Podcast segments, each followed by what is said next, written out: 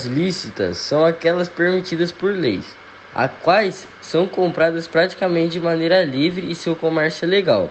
Drogas ilícitas são a cuja comercialização é proibida pela justiça. Estas também são conhecidas como drogas pesadas e causam forte dependência.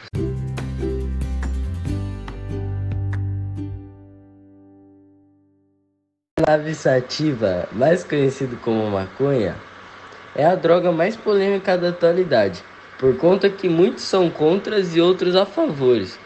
O motivo é porque, apesar de ser uma droga, ela tem uma enorme importância medicinal e cada vez mais ela vem sendo legalizada. No Brasil ainda não foi legalizado, porém é uma das grandes discussões da população atualmente.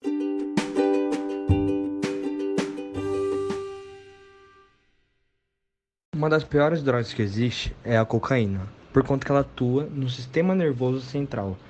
Ela causa euforia, bem-estar e sociabilidade, pelo fato de muitas pessoas não conseguirem ter essa sensação naturalmente, faz ela querer usar mais ainda, se tornando um vício, e assim a longo prazo comprometendo até mesmo os músculos esqueléticos.